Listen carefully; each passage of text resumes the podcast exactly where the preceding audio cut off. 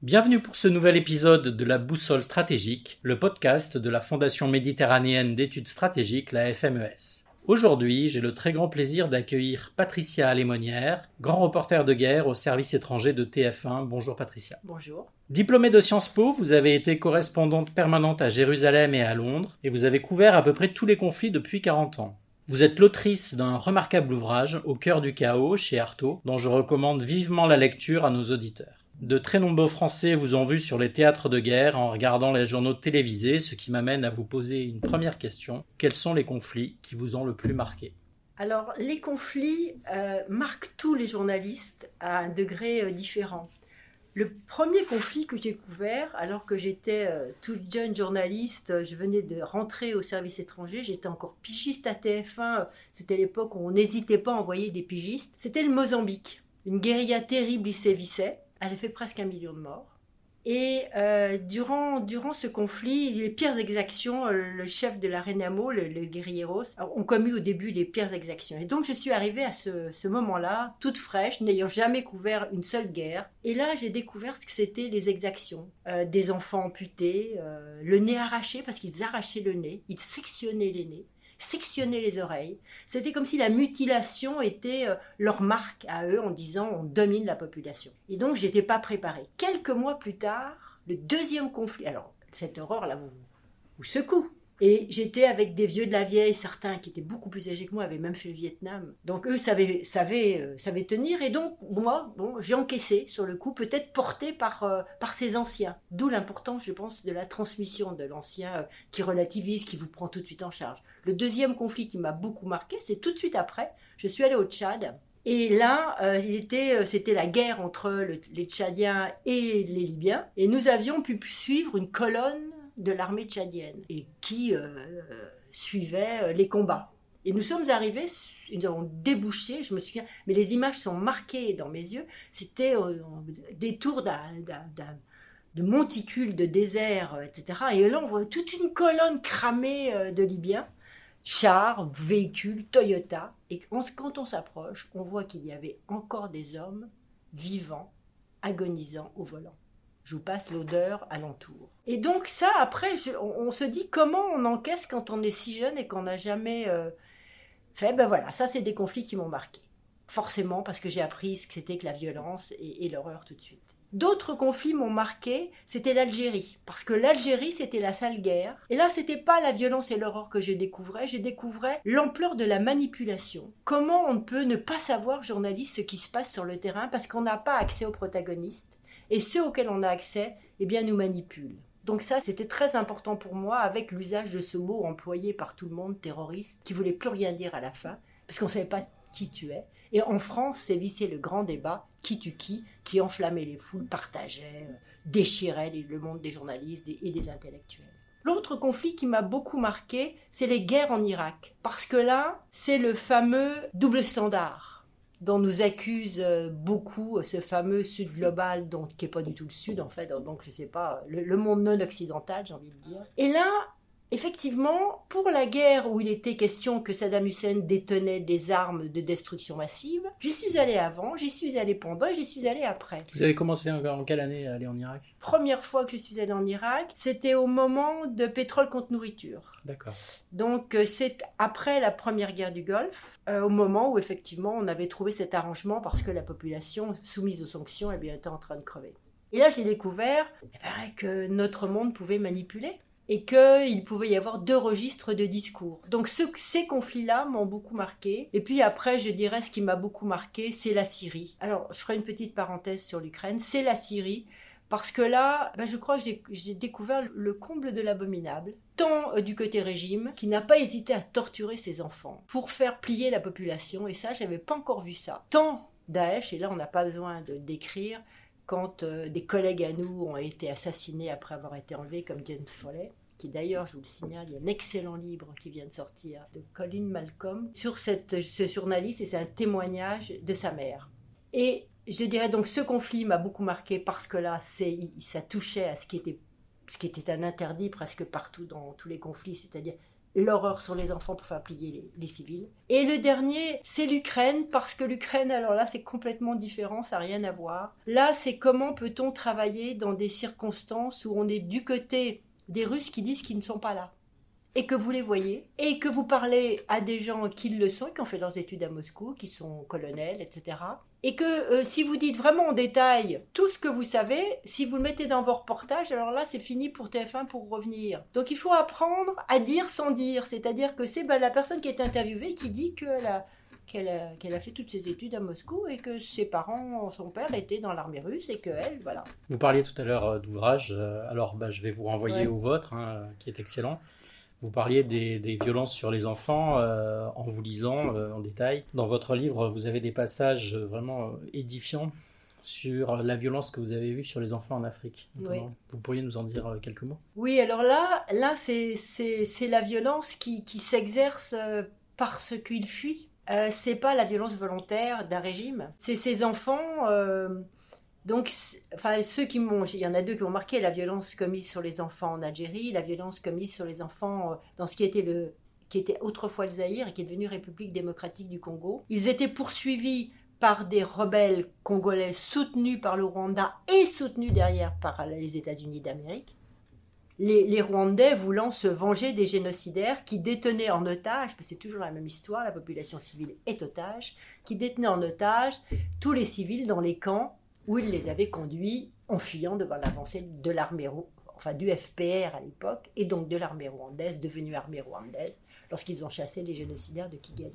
Et donc ces populations, puisque euh, les rebelles avec le Rwanda envahissaient le, Zaïre de l'époque, ben, les, gens qui étaient réfugiés dans ces camps à la frontière ben, fuyaient, dans, mais fuyaient où? Ils fuyaient dans la jungle, où il n'y a pas de route, où il n'y a que des pistes où tout est charbonneux, euh, épineux, euh, gravier, enfin, où tout est fait pour euh, bah, faire que vos chaussures, ça dure pas si tant est que vous ayez des chaussures. Et là, on a découvert un jour, parce qu'on avait été emmené par le Haut Commissariat aux réfugiés, qui avait eu l'autorisation des rebelles, fameux rebelles soutenus par donc le Rwanda, le FPR, pour qu'on puisse essayer d'avoir accès à ces populations qui fuyaient. Mais c'était des, des milliers, des dizaines de milliers de personnes. Et un jour, dans la forêt, on a découvert des choses que je pourrais peindre si j'étais bonne en peinture. Euh, petite fille dans une valise encore en vie, parce qu'on l'avait déposée là pour pas la laisser mourir à même le sol, qui pouvait plus marcher. Euh. Voilà. C'est un des, passages très forts euh, dans votre livre. Hein. voilà, ça c'était ça. Bon, ça c'était au Zaïre.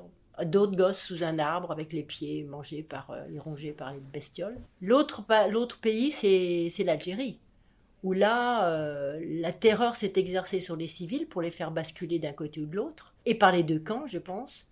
Et là, on a eu euh, des femmes. Euh, ce qu'on a vu à, à Gaza, j'ai envie de dire, c'est. Là, les femmes étaient éventrées, et je n'ose même pas dire ce qui se passait après quand elles mmh. portaient un fœtus. Donc là, c'était une sauvagerie aussi euh, sans nom, exercée sur des enfants. Et ce qui était le plus dramatique, c'est que les ados de 14 ans étaient entraînés dans ces maquis, entraînés à, faire ces exactions, à commettre ces exactions. Et j'ai rencontré plus tard un jeune homme de 22 ans, donc qui était parti 10 ans plus tôt, donc voyez l'âge qu'il avait, et qui avait commis les pires exactions. Et il s'est écroulé un moment dans la voiture, il n'en avait jamais parlé à personne avant, il pleurait. Et il a dit Je veux surtout pas que mon enfant sache ce que j'ai fait. Vous nous avez dit donc euh, que vous avez au, fil du temps découvert vous-même euh, la manipulation par les uns et par les autres d'ailleurs, hein, par chacun des camps. Vous avez parlé aussi d'otages, hein, ce qui m'amène euh, à vous parler un petit peu de peut-être de, ce qui se passe en ce moment à la fois à Gaza, en Israël et, mhm. autour. Vous connaissez très bien le Moyen-Orient. Quelle est, quelle est votre analyse ou qu'est-ce que vous voudriez nous dire sur votre sensation et, mhm. et votre expérience de camp reporter sur, sur le conflit qui se déroule en ce moment Oui, alors effectivement, j'étais en poste à Jérusalem et après j'ai couvert deux grands conflits qui se sont déroulés dans la zone, Plomb durci en 2008 et Bordure protectrice en 2014 et je les ai couverts de l'intérieur. En 2014, ça a été possible. En 2008, c'est simplement les Égyptiens sous la pression des journalistes et sûrement avec l'accord des Israéliens qui ont laissé passer un petit groupe. On est passé par Rafah.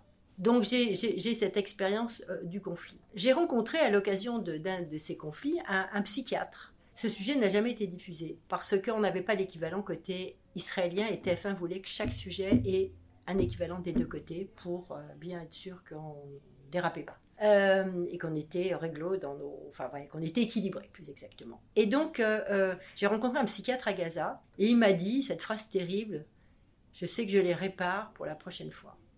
Ça voulait bien dire ce que ça voulait dire. Ça voulait dire que ça n'allait pas cesser. J'ai beaucoup réfléchi à ça. On assiste à ce qu'on appelle la violence totale, c'est-à-dire à la violence totale du Hamas. Le 7 octobre, c'était une violence totale, majeure, qui était pour détruire complètement, répond aujourd'hui la violence totale d'Israël à Gaza, qui est aussi pour détruire. Mais le problème, c'est que la destruction, à part euh, de tuer tout le monde, et encore, pour ce qui reste tous les camps de réfugiés palestiniens en Syrie, au Liban, en Jordanie et ailleurs, donc il y a beaucoup de Palestiniens dans le monde, on ne peut pas éradiquer les Palestiniens.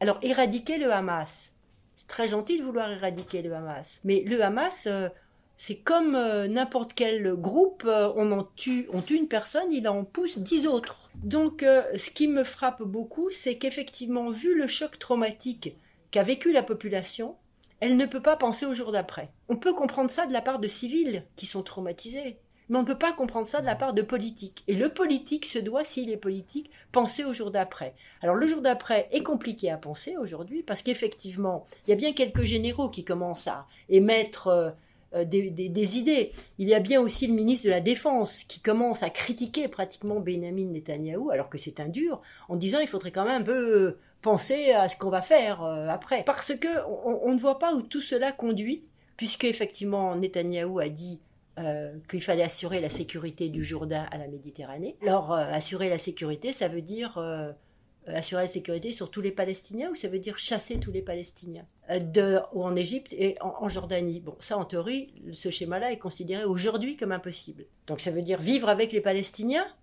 Mais les Palestiniens, ils vont vivre comment? Comme citoyens de seconde zone? Encore moins que les Arabes israéliens? Avec moins de droits encore que les Arabes israéliens. Comment ça va se passer? Euh, Et là, euh, ben, on n'y pense pas, c'est comme s'ils n'existaient pas. Donc je crois qu'il y a une énorme responsabilité du politique israélien à, penser le jour d'après. Difficile à penser, hein, parce que je crois qu'effectivement, deux États, euh, on sait, il faudrait quel homme assez fort pourrait faire ce que De Gaulle a fait en Algérie. En Algérie, c'était une situation différente, mais on a quand même rapatrié 1,5 million de Français après une guerre terrible. C'est peut-être une, question de, conjonction astrale, c'est-à-dire que des deux côtés, euh, c'était ma conclusion après 30 euh, ans d'expérience du dossier, il faudrait des, décideurs et des, leaders. Il faudrait un Mandela et un C'est ça, après d'abord légitime, courageux, visionnaire et prêt à se sacrifier. Ouais. Et clairement, on n'a pas ça pour le moment, en tout cas, en tout cas dans la situation purement actuelle. Je voudrais euh, revenir sur votre métier de, grand reporter pour vous demander comment aujourd'hui vous posez la problématique de l'objectivité du grand reporter en, reportage, sur des terrains de guerre, bien sûr. Le reporter est là pour que, en théorie, définition anglo-saxon, pour rapporter les faits. Donc collecter les faits et les transmettre dans son intégralité sans, sans jugement.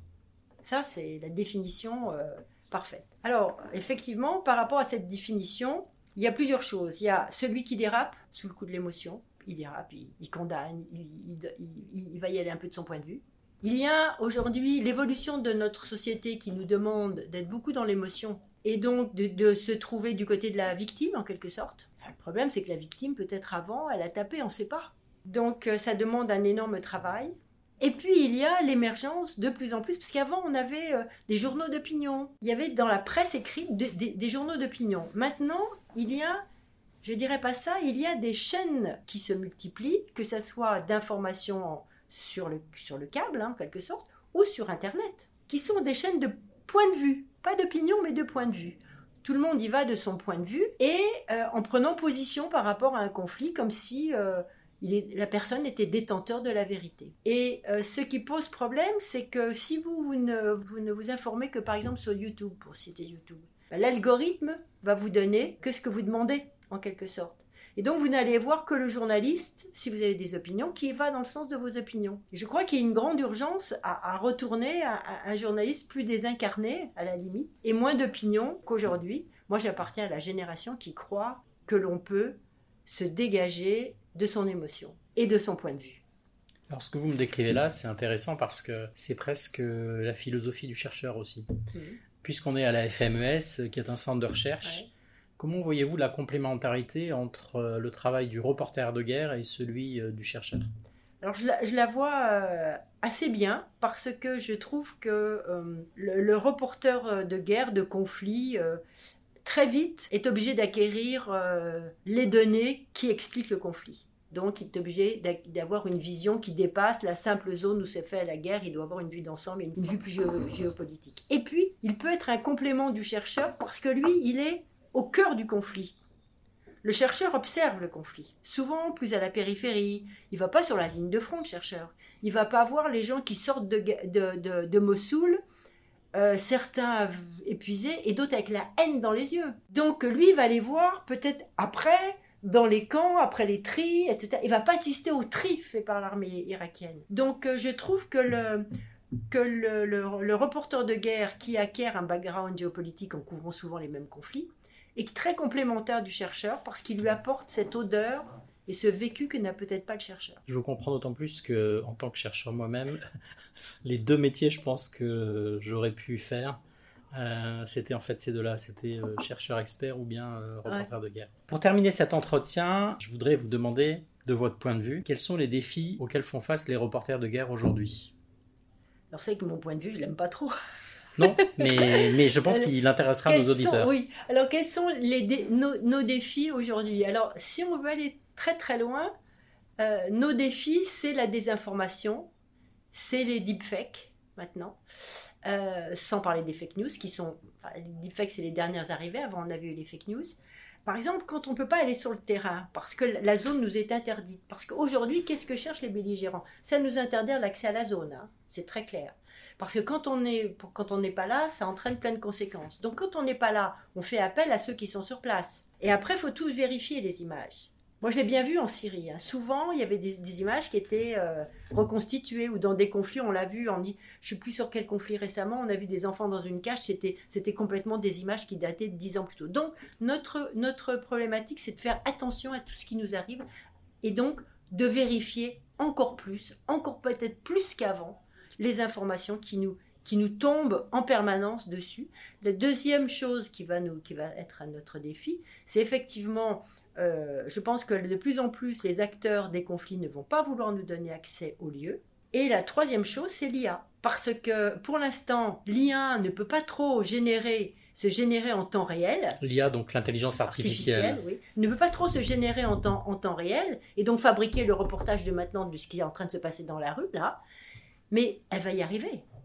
Elle va y arriver, elle va même arriver à prévoir les guerres. Et un jour, eh ben, pourquoi pas avoir une fausse Patricia Lémonière sur un terrain de guerre en image artificielle Donc là, il faut être sérieux par rapport à l'IA. Lorsque nous nous étions entretenus, euh, vous m'aviez dit aussi qu'il y avait la dimension financière. Là, c'est une autre, c'est dans les évolutions de notre société, il y a euh, effectivement le coût. Et le coût est important aujourd'hui parce que euh, le coût entraîne une chose, c'est que pourquoi une chaîne, par exemple, une radio, un journal, diffuse ou publie? C'est parce que ça va rapporter des lecteurs qui vont couvrir les coûts de fabrication. D'accord? Donc, qu'est-ce qui intéresse aujourd'hui les gens? Comme l'information, je l'ai dit, se rétrécit, c'est les gros conflits. Celui où les, la France, l'Amérique, la Russie, euh, voyez, le bon et le méchant sont impliqués. Il faut toujours qu'il y ait un bon et un méchant dans l'affaire. Donc, c'est ces Donc conflits-là. le Moyen-Orient, l'Ukraine. Voilà, pareil. C'est ces conflits-là qui, qui intéressent et les autres n'intéressent pas. Donc sur ces conflits-là qui rapportent de l'audience, les grandes chaînes mettent le paquet. Et donc ça coûte une fortune. En Ukraine, une voiture par jour avec un bon fixeur, allez, 700, 700 euros. Bon, si vous êtes pauvre, vous arrivez à partager votre voiture avec d'autres et vous arrivez. Bon, 700 euros.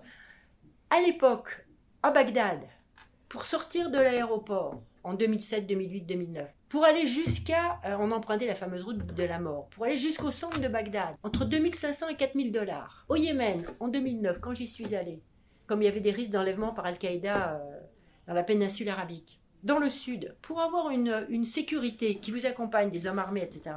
Si vous vouliez avoir des anglo-saxons que vous pouviez juger plus sérieux que la BBC, euh, ABC, toutes les chaînes comme ça emploient, 4000 euros par jour. Si vous vouliez être moins sérieux, mais tout aussi efficace selon moi qu'avec des, locaux, parce que les locaux, ils connaissent les gens d'Al-Qaïda, enfin tout ça s'arrange en famille, c'est très particulier, le Yémen, on tombe à 700. Mais même 700 euros, quel journal, quelle chaîne est prêt à mettre 700 euros par jour sur un conflit dont tout le monde se moque? Parce que à l'époque, le Yémen, maintenant s'y intéresse, parce que les Américains s'y intéressent. Mais à l'époque, on s'y intéressait pas, puisque les Américains avaient sous-traité le conflit aux, Saoudiens, et que les Iraniens faisaient leur petit business très tranquillement derrière, ils sous-traitaient au Hezbollah. Un très grand merci Patricia Lémonière pour ce précieux témoignage qui est disponible sur toutes les plateformes de téléchargement, sur notre site internet fmes-france.org et sur nos réseaux sociaux sous l'intitulé Institut FMES. Au plaisir de vous retrouver au prochain épisode.